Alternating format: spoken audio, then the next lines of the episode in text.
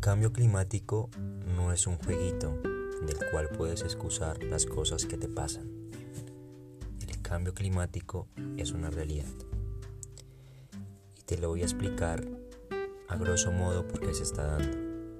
De cierto modo, el sistema fijo, que es nuestro medio ambiente, que de cierto modo es limitado, no es infinito como te imaginabas, lleva dentro un sistema entre comillas infinito que busca el crecimiento continuo y este es el sistema económico.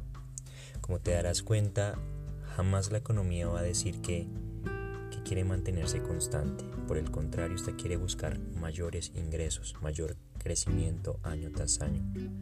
Y esto a costa de los recursos naturales que son finitos, como ya te dije. Y esto, ¿qué ha hecho? Llevado cada vez más el medio ambiente y sus límites a chocar contra la pared. Una pared que si se es fracturada, fragmentada, se empezarán a ver realmente los cambios que afectarán realmente a todo el mundo. Por eso te tengo que decir que el crecimiento de los países se está dando a nivel anual del 2 al 3%, en China y en India se está dando el 5 y el 10% anual. ¿Esto qué implica? Si hay más personas en nuestro mundo, se necesitarán más recursos para abastecer las necesidades de estas personas.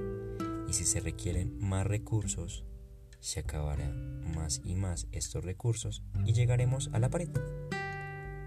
Lleguemos a la pared, si no se tienen las medidas adecuadas, contrarrestar ese cambio será casi que imposible. Por eso te tengo que decir que este impacto que estamos teniendo sobre el medio ambiente está dificultando enormemente que bajemos la lucha contra las emisiones y reduzcamos un poco el impacto que estamos teniendo. Por eso este podcast más que ser una serie de tips son una advertencia para que te tomes más a pecho tu trabajo con el medio ambiente y empieces a tomar las iniciativas que has pospuesto hasta el día de hoy. Un abrazo.